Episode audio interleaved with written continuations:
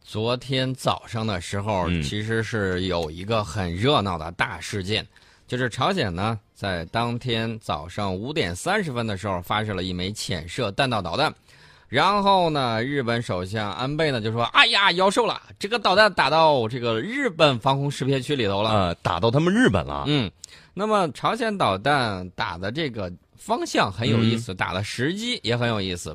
我们看到这个方向是冲着日本的防空识别区过去的，嗯那么它是从这个咸镜南道新浦近海向这个半岛东部的海域发射导弹。那么这次发射呢，是在美韩启动了已知自由卫士演习之后两天进行试射的。我觉得应该是跟抗议这次演习是有关系的。但是如果有关系的话，那么这个演习是美国跟韩国两方面，那么为什么往日本去射去？这个日本这个既说是进入它的防空识别圈，我觉得这个嗯威慑意义很大。然后呢，这个美韩两国是在向朝鲜施加压力，这个我们都看到了。那么我们看到朝鲜在应对压力的时候，那通常就是玩儿我要射这个弹道导弹，而且这次是潜射弹道导弹，说明它的这个技术水平呢有了进一步的提高。因为它这个导弹呢，我们看到飞行了几百公里，说明这个水平还是相当可以的。嗯，如果朝鲜使用潜射导弹从东海、黄海方向，这个攻击韩国也好，或者说原来美韩不是说我抗议你，然后我在这儿施压，对吧？嗯其实呢，是美国和韩国先在朝鲜半岛部署萨德系统，然后呢又不听劝告进行了这种已知自由卫士的这种演习。嗯其实呢，还是对朝鲜施压。另外一方面呢，也是施压给我们看，也是施压给俄罗斯在看。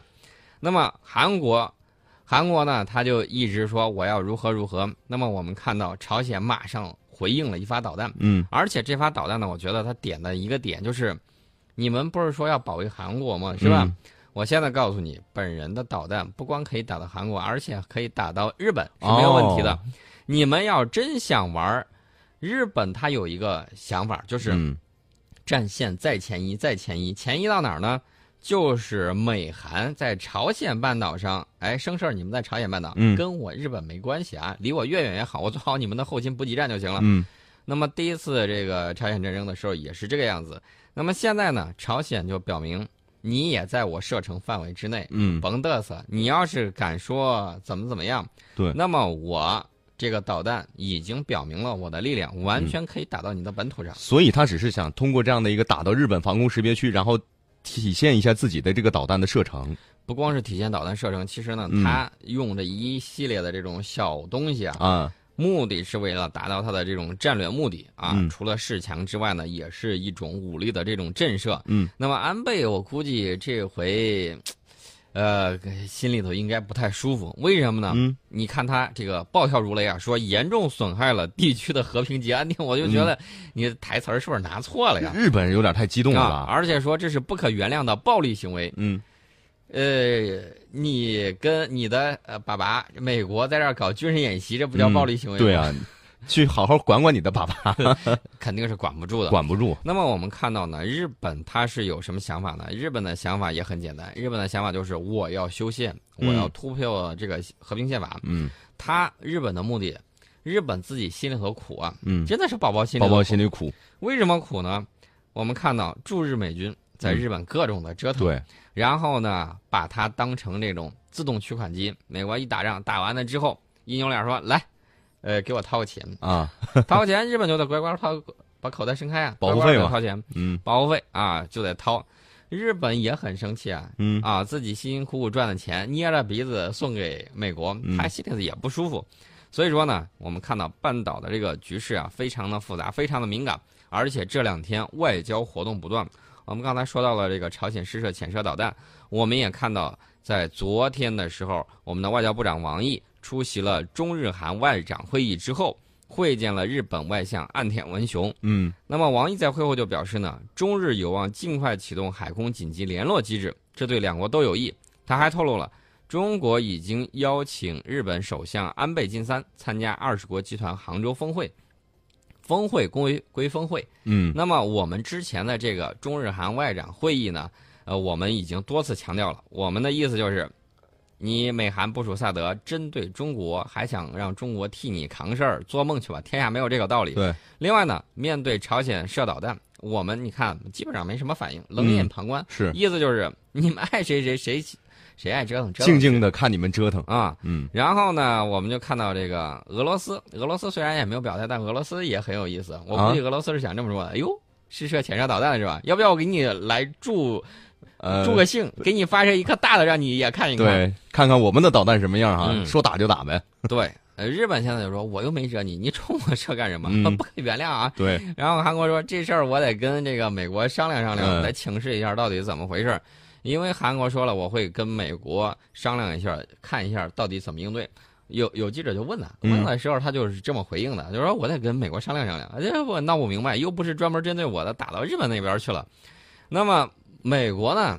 那他的一直的意图是制造一些摩擦，保持一定的这种压力，然后呢，想借此在战略上获得这种扭转。如果他不制造摩擦，会是一个什么局面？他不制造摩擦呢，就是欧洲乱的时候，小钱钱既去美国也来中国，啊然后他就心里头很不高兴嘛。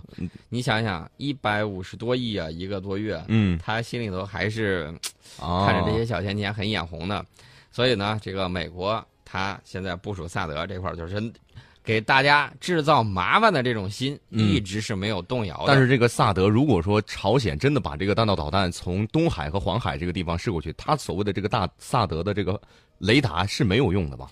嗯，萨德的雷达应该说能够发现，但是发现之后嗯有一个很大的问题，就是拦不住的问题。嗯，嗯、 一个是它部署这个萨德，我们看到位置比较靠后，首尔都包含不住。嗯，呃，其实呢，在这个韩国啊，叫嚣着说我要部署萨德的时候，呃，朝鲜又亮相了一个新家伙事儿。这个家伙事儿，我倒觉得其实比它的这个潜射导弹更加有威慑力，这是什么？射程两百公里的远程火箭炮。两百公里，远程两百公里，大家嗯看一看，这个汉城离三八线有多远？离三八线也就是四十到五十公里吧，四五十公里。嗯，二百公里足够了。这四五十公里嗯在什么情况下呢？是在朝鲜三八线的这个炮火覆盖之下，嗯，它只要稍微用一些火箭增程弹，啊，加几个药包，嗯它就可以把这个地方覆盖。普通的火炮啊，嗯你知道有多少吗？多少？一万多一万多门，啊！你说拿萨德怎么拦？即便是你有能啊一个一个打吗？不可能。做不到，嗯任何都情况下都做不到。这一万多门炮可以在这个几十分钟之内就把这个地方变成一片火海。嗯，你算一算，每门炮你按照它射速，咱就不说多，一分钟打个十五发，嗯你算一算这一门炮打个五分钟能消耗多少弹药？嗯，几百万发几百万发呀、啊！所以说谁能扛得住啊这是？来一个你急速射。一个一个打也打不下来啊，对吧？这东西根本就防不住。嗯然后他说了啊，我萨德靠后部署，靠后部署，靠后部署，我还有远程火箭弹，远程火箭弹二百公里的，那也在射程嗯呃范围整之个内啊韩国从北到南也就二三百公里。朝鲜半岛叫三千里河山，咱嗯算一算，一人再劈一半儿，劈一半儿之后，你再出去二百公里，这有多少？对，没多少、啊，基本上都快到釜山了。就是打他韩国全境是够够的了。啊呃，虽然打不了全境，但是嗯打个三分之二应该是差不太多的。嗯所以说呢，现在这个情况呢，就是这个萨德系统完全是没有用的。那只有一个作用，就是美国用萨德来牵制中俄，嗯来给我们这儿添堵。那么我们碰见这个日本，日本现在心思就是一门心思，我要成为正常的大国，我要成为政治大国。但是呢，怎么办呢？美国一直在我这儿驻军，嗯我们也看到了这种半殖民地的这种情况，对很郁闷。包括韩国也有美国驻军，韩国军队的战时指挥权不在自己手里头，在美军驻韩嗯美军手里头。那么我们看到现在这种情况，就是如果你的国家有外国军队一直在驻扎，你的这个独立自主你就做不到。对，做不到的情况下，日本就想方设法要去这么折腾。那么我们看到呢，就东海问题，中日达成的这种共识，他不是王毅外长不是说了吗？嗯中日有望尽快启动海空紧急联络机制。呃，我个人判断，这个不代表本台观点啊，嗯我个人判断，应该说是日本前近一段时间已经见识过在东海，它压根儿就招架不住。嗯海警船很多，对然后渔船更他多，抗议，我们就加渔船加海警船。加海警船一抗议就加一艘，抗议就加一艘，嗯本来五艘抗议一次，六艘、九艘、十三艘、后来增加到十五艘、二嗯十十五艘、二十啊艘，渔船增加到四百艘，嗯他就完全没有办法，懵首了啊，蒙圈了。首先，你这个海警的力量不如我们强；其次，这个我们的这个海上民兵的这个汪洋大海，他说嗯我们是民兵啊，啊，我我说是都是我们普通渔民。嗯，嗯，一水儿的这个小平头啊，枪炮六熟，这个我们就不过多解释。乌压压一大片，全是渔民，跟小岛一样。啊，对，所以说呢，让你陷入人民战争的汪洋大海之中，这绝对不是一句空话。嗯另外呢，这个日本想尽快降降温，为什么呢？它现在最主要的目标是修宪。嗯它想降温的原因就是在东海这个地方，如果说吸引力被吸引到这边，它想低调处理；如果被吸引到这儿不断成为热点，那么国内它想修宪这个事儿，可能注意力就被转移了。嗯所以说呢，日本在这个时候，它要过来降低一下调门，然后呢，给这个地方降降温。嗯这个呢属于双方的把控，大家不要想呢，日本就是铁板一块儿啊，紧跟着美国，他自己还有自己的打算。你无论是哪个大国对他的这种控制，他心里头都是很不舒服的，嗯所以呢，他也有自己的打算。你看他无论是当美国的马前卒，无论是如何挑逗这个中美之间的这种啊对抗，嗯其实他本质上他为了谁？他为了他日本他自己啊。这一点呢，我们要看清楚。经常会有什么情况呢？就是外交领域有的时候，不光说是两方啊会有一定的这种矛盾，也会有一定的联系，嗯还会有一定的共同利益，在不同事情之上会有不同的共同利益。对，呃，前面呢有朋友经常问我，会说这个日本当时他的这个船啊救到了我们的渔民，我说这个事情很正常啊，嗯按照国际上这个通行的规则，就是这个遇难船只周边的这种渔船或者周边的船只都有义务去营救，嗯呃，因为你不知道你的渔民下一回到底是谁遇难了，对所以说呢，这是海上遇难这个救助的一个原则。嗯另外一点呢，就是我们看到我们的主要集中在钓鱼岛附近，他呢他自己在这个外围不知道想干什么，然后他这个地点很有意思。除此之外呢，他还有一种虚假报道，好像就是他先过去了一样。嗯其实呢，邻近的这个船只肯定是先向邻近的发报，对然后呢紧急求呃紧急求助，然后他就会去这样做。在历史上，我们也这样曾经救助过日本的这种渔民。嗯除此之外，我们在这个南海还曾经救助过菲律宾的渔民，嗯就是遭遇台风了。那么在这个北美，嗯在北美的相关海域，美国的这种海岸警卫队曾经救助过中国的这种渔民，嗯也曾经有过就在人道主义的原则之下，对这种事是必须要做的。这种事儿是必须要做的，因为这个呢是体现了人类在这个大自然面前同舟共济的这对么一种共同的担当。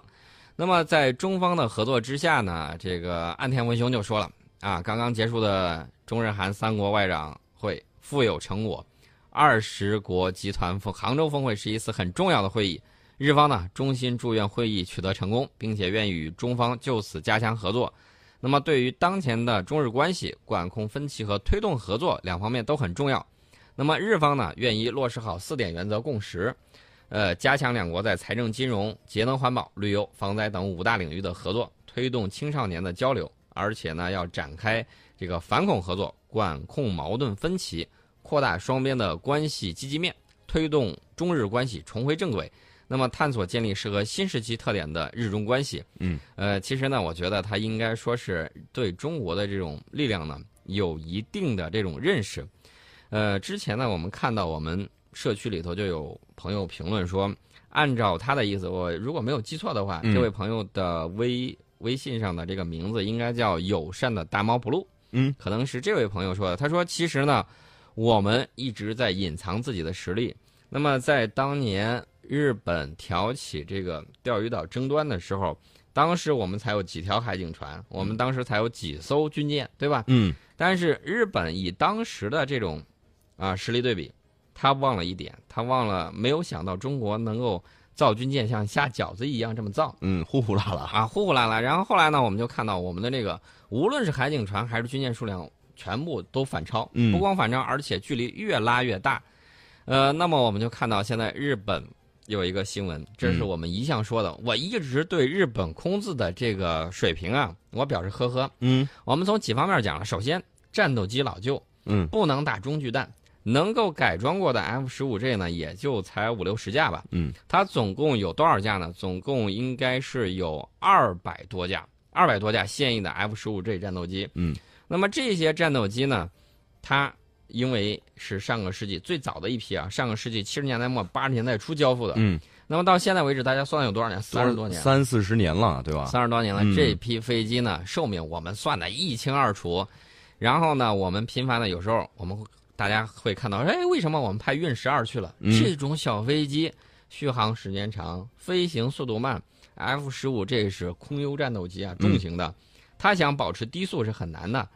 呃螺旋桨战斗螺旋桨的这种飞机呢，保持个二百多公里很轻松。嗯但是重型的这种喷气式战斗机，在保持二百多公里的时候，随时都有可能掉下去。嗯速度太快了就跑过去了，速度慢的话，它就驱赶不了。嗯所以呢，这个消耗 F 十五 J 的这种寿命，日本自己也心知肚明。嗯而且呢，F 十五 J 无论是在小松基地还是在其他的基地，都有过各种各样的经历，就是掉螺丝帽、掉螺栓、掉零件儿。而且从一个侧面可以看出，用了三四十年的飞机到现在还在飞，可见他们的飞行员有多不用功。它这个飞行员呢，主要就是飞行时间。大家可能会问、啊，是不是美国造了飞机效果好啊？我告诉大家，美国的这个飞机寿命四千小时，这个苏 -27 是三千小时。嗯那么嗯为什么我们的这个苏二七都退役了嗯啊、装备的时间我们要晚一些，九十年代中期的、嗯装备完了之后，后来都退役了，就是因为我们就是机呃人飞行员下来，嗯但是这个飞机不停，换一批飞行员继续上，然后呢就始终在高强度的使用这种嗯器械。然后呢，我们看到我们有一些视频，这个里头你就能看见戴着白手套，这是战斗力的保障啊！嗯军民们都知道这个梗。你看他握的这个飞行握把，嗯漆都磨掉了，漆都磨掉。就戴着手套能把这个顶上那个漆都给磨掉。嗯你就想一想他的这个训练强度有多大。日本飞行员啊，稍微王牌一点的，也不过这个二百多小时，他们的王牌飞行员跟我们的普通飞行员基本上是差不多的呃训练基本上时间差不多训练时间。他们普通嗯飞行员也就一百来小时，对我们的王牌飞行员一般情况下都是在三百小时以对上。其实举一个很简单的例子，就是我们上学的时候，学霸总是把笔其实用的 很快，这跟笔好不好没关系，对吧？对对，对，嗯那么我们现在在东海上空执行任务的海空军战斗机有歼十一、有歼十一 B、有歼十一 BH、有歼苏三零 MKK、有歼十等多种型号。那么不久的将来，歼十六也会加入这一方向的巡逻任务。那么这款飞机呢，装备了霹雳十和霹雳十五新型空空导弹。霹雳十五是连美国都嫉妒羡慕的嗯一款导弹，他认为中国有我没有，嗯而且这个导弹比美国的导弹还要贵。不是说我们的导弹一直是以性价比嗯著称，居然比它贵，你就想一想，这款导弹的技术性能应该是很先进的。对，美国空军作战部的这个呃部长呢，他就说，美国空军要尽快研发类似于霹雳十五这样的这种导弹，嗯，啊、射程远，然后呢超视距攻击，他说需要赶紧去弄。刚才这个节目当中我们提到了这个 F 十五这个战斗机，我想问一下宋老师，这个 F 十五到底算是几代？呃，F 十五战斗机呢，应该算是三代机，但是呢，嗯因为美俄之间这种坑爹的 这种分级，嗯现在呢，这个俄罗斯啊、一直标榜它的特五零是五代机，嗯这，美国原来把自己的 F 二十二划成四代机，四代，划成四代，后来觉得自己吃亏了，对，吃了个哑巴亏，为什么呢？它这个分级跟俄罗斯的分级不一样，嗯那么俄罗斯人家一说，哎，俄罗斯说我这是五代机啊，嗯，美国说啊，我 F 娘娘是四代机，哎，我 F 三十五也是四代机，这有点吃亏。对所以呢，美国在去年的时候就宣布，嗯我这个也叫五代机，就是现在三代、四代、五代这些这些分级当中没有一个明确的标准有明确标准，现在都按俄式的标准啊，去都分级按了。俄式的所以呢，现在这个 F 十五自然从三代机变成四四代机了了。啊， 升格成四代机，这个飞机呢，我觉得还是很不错的。嗯呃，但是呢，我们看到有网友呢就问说：“宋老师，你把 F 十五说的那么不堪，是真的还是假的嗯？”我说的是 F 十五 J，日本的 F 十五 J 哦英式战斗机，不，并不是说它不堪，而是人家实打实的说出来了问题。日本防卫省提出了2017年度的防卫预算要求，嗯，就提出来要对所有航空自卫队的 F 十五战斗机进行延寿和改装。嗯你你要是行的话，你干嘛去延寿，干嘛去改装啊？对啊，它除了要增加导弹的携带数量之外，嗯它是用的这种复合挂架，然后呢提高携带导弹的数量。另外呢，要对所有二百多架现役的 F 十五战斗机进行机体结构的修理和维护，嗯提高飞行寿命。那么，日本官方声明说，这是因为中国战斗机数量急剧增长，而且在钓鱼岛和东海上空，双方持续对峙严重，消耗了这些上个世纪八十年代生产的战斗机哎呀的使用寿命。自己给自己找个借口呗。现在自己等于说自己说实话了。对，首先，我们明白哦，并不像日本自己说的那样，说什么啊我来了，我又走了。现在我明白了，双方在上面对峙是很严重的，对也就是说明我们的这个战斗机，我经常都说了，想练手怎么办？嗯，出门往东，我不用扭头，然后对出门往东找着这个日本空子练手。之前我们找日本呃嗯找这个驻日美军啊去练手，嗯，练到最后，他说：“日本你 上吧，我不愿意再呃再再这么折腾，太耽误事儿，也太这个耽误睡觉了啊，啊！把日本推上台前。那么日本呢，就跟我们在这儿进行比拼。呃，我记得日本前一段时间不是他的这个 F 十五搞偷袭嘛，嗯，先对我们的这个战斗机进行了火控雷达的照射，结果呢，没成想，他这边一照射，我们那边一告警，马上我们的这个飞行员反应非常的快。嗯，调转机头，然后来了一个反反擒 拿，那直接把他给瞄准住了。啊对，瞄准住，持续锁定，因为在空战之中，你只要雷这个火控雷达持续照射几秒，嗯，就足够你发射这个空空导弹就了。相当于手架在扳机上了，已经。对，然后呢，这个日本的飞机左右摇摆，四处乱飞，就是始终摆脱不了这种锁定。嗯，然后呢，他自己吓得快哭了，啊怎么办呢？赶紧打这个火焰干扰弹。嗯，打完这个东西之后，就是害怕万一真的发射了，就是最后保命的方法。嗯，打这个红外干扰弹之后，那么形成比较强烈的这种红外干扰源。嗯，呃，这也就说明，无论是飞行员还是战斗机，我们已经看到了，嗯，战斗技术怎么样？是你先偷袭的，而且你偷鸡不成反十八米，还被对锁定。 乌贼一样。对自己吓得 吓得打了干扰弹，自己跑嗯了。这就是日本现在的这个战斗机跟我们的这种对比。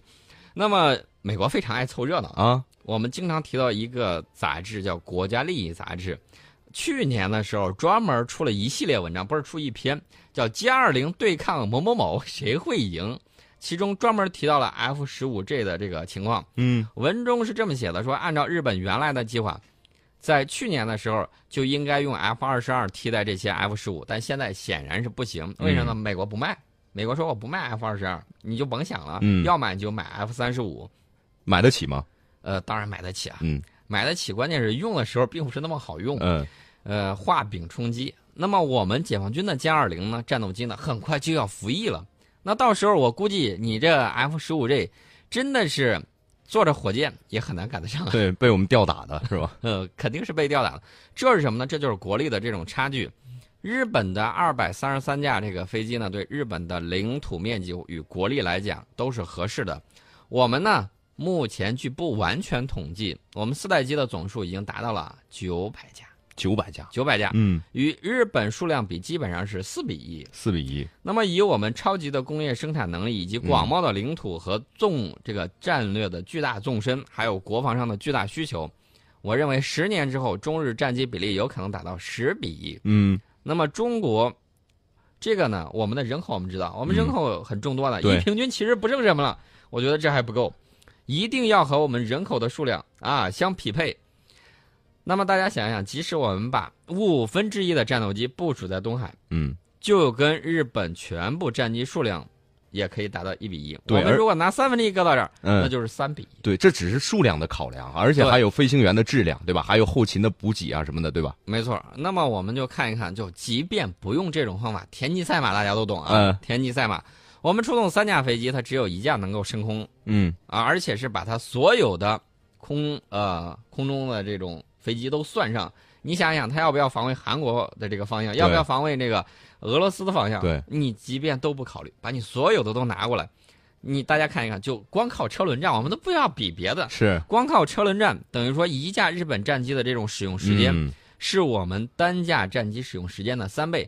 你再说你寿命比这个什么比俄罗斯战机长一千小时，嗯那你也很快就消耗完了呀。对，这是国力上的巨大差距。我为什么要强调这一点呢？就是因为二战之前，我们看到日本的这个海空军实力，哎，刚开始的时候是超过美国的，但是一旦开战，美国一年就能够生产几十艘航母、几万架战斗机。这个大家可能会问，几十艘航母现在行不行？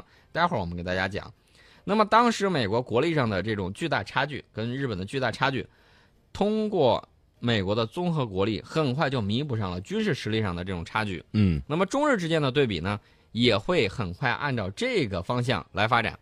二战时期为什么我们打日本非常的吃力？因为我们是农业国，日本是工业国，我们的人口比日本多五倍，领土多几十倍，仍然让日本给吊打了。嗯那么今天我们已经完全实现工业化了，不存在说我们有这种技术层面、文明对层面的这种差距。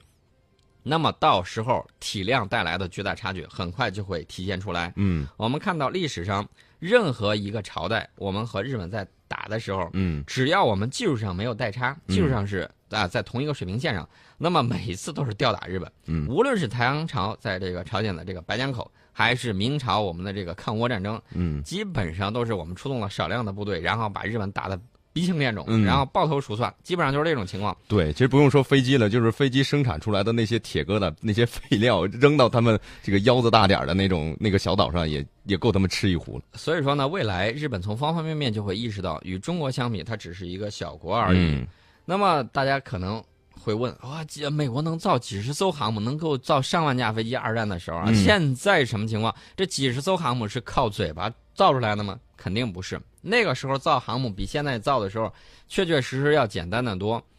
美国当时的这种标准航母排水量才三万多吨，三万多吨，三万多吨，嗯很多是由什么改的？商船。商船改航母，普通商船破甲板就能改造成。如果没有记错的话，美国历史上最多的时候应该出现过两百多艘航母，嗯所以一年几十艘真的是不夸张。那也就名字叫二航战的时候，二战的时候，大家另外要注意，嗯它上头是什么飞机？螺旋桨飞机，嗯螺旋桨飞机啊，螺旋桨飞机跟喷气式战斗机完全是两码子事儿。嗯如果我们要刨冰啊、去造螺旋桨飞机，比如说啊，真的是有什么世界大战，我们脑洞开大一点啊，先进战斗机都打完了，那你造螺旋桨飞机，我们会比那个时候造的更快，几万架小 case，、嗯十几万架、几十万架都能给你造出来。大概多长时间？大概多长时间？你如果打八年的话，我们就嗯能够造这么多、十几万架。啊！大家可以看到，美国和日本当时的这种国力差距体现在一些小的武器方面。日本有没有冲锋枪？二战的时候真有，嗯真有的时候不舍得用，为什么呢？太浪费子弹了。嗯美国人手一把冲锋枪，你看到他除了用这个步枪之外，很多都配备冲锋枪，嗯汤姆逊式冲锋枪。然后呢，这个冲锋枪呢配了这个三十发弹夹嗯啊，然后唰一梭子就扫出去了。他靠的什么？火力压制，我就不让你抬头、嗯对，不用什么战术。啊！我呃战术还是有的，嗯但是这种火力压制就打得日方无法抬头，日方搞这种自杀式攻击，嗯啊，逐突攻击，结果是什么呢？被这个冲锋枪、机枪的这种子弹，像这个呃割草一样就给嗯割倒了，啊，被打的这被个火联给直接收割了。嗯那么我们看到，在很多这个岛屿作战，尤嗯其是在太平洋岛屿作战的时候，日本冲锋的时候确实很英勇。我们嗯换个角度来看啊，确实很嗯英客勇，观的讲，但是客观的讲，屁用也没有。对一个美军射手，我记得好像有一个很高的记录，他大概干掉了有是上百个吧，上百就个依靠几几个冲锋枪和嗯一挺机枪就干掉了这么多一个人。一个人，嗯他就能够做到这个样子。所以说呢，这是技术上的差距。嗯日本为什么用三八大盖儿？就是因为第一打得准，呃，给你发点少少的子弹，你嗯打得准一些，不要浪费子弹。美国的工业化能力就是，我原来生产福特汽车的这种嗯生产线，我把这个流水线改造一下，冲压件儿嘛，生产冲锋枪零件儿，哗哗啦啦生产一大堆嗯，啊、能够装备很以多。在二战的时候，美国的这个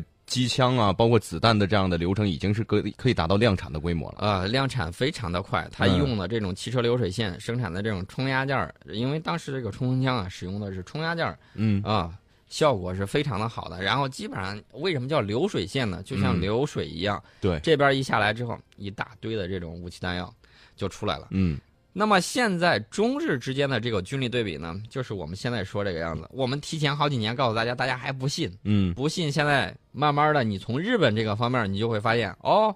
形势逆转了啊，对不是原来我们想象那样，这才是真实的情况。嗯我们已经提前好几年告诉大家了。我们再说一下我们对外的这种投资，呃，我们呃有时候我们很郁闷呐、嗯啊，我们在世界上做一些事情，这个西方媒体因为这个世界的话语权不在我们这儿，嗯，那么西方媒体呢总喜欢这个大嘴巴一张，然后呢就满口喷一些乱七八糟的东西出来。他们最近喷什么了？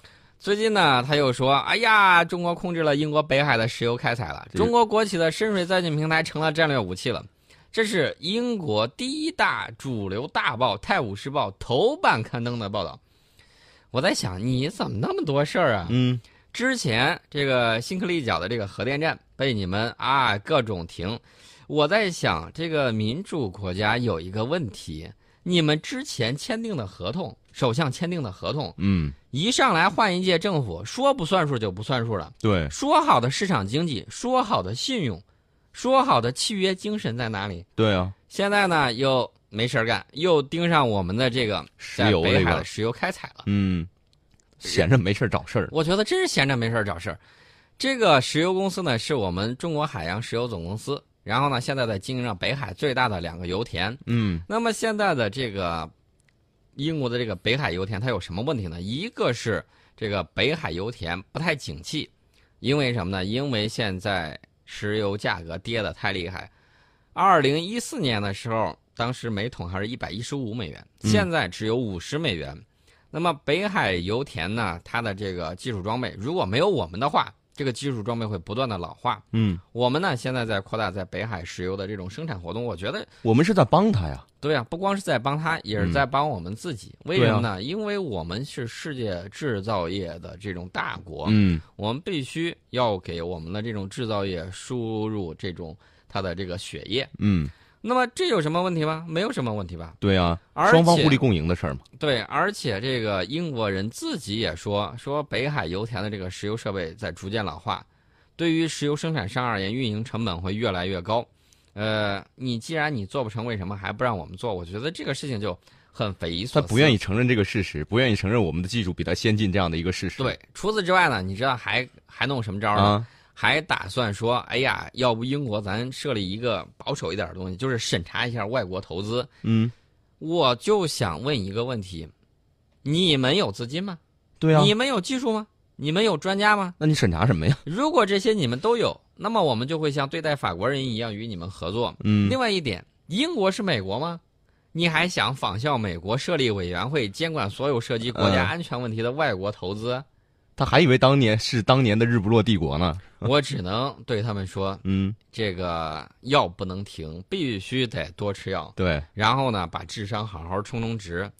你要明白，这些油气田是俺们花钱买的，对，你大英帝国要是觉得不合适，当初就别卖，嗯，买卖嘛，等价交换完而已。嗯啊另外呢，我还想说一点，是我个人的一个观点，苏格兰还是独立的好，这样北海油田就轮不到英格兰指手画脚了。哦，呃我们个人的这一是个观点啊。嗯。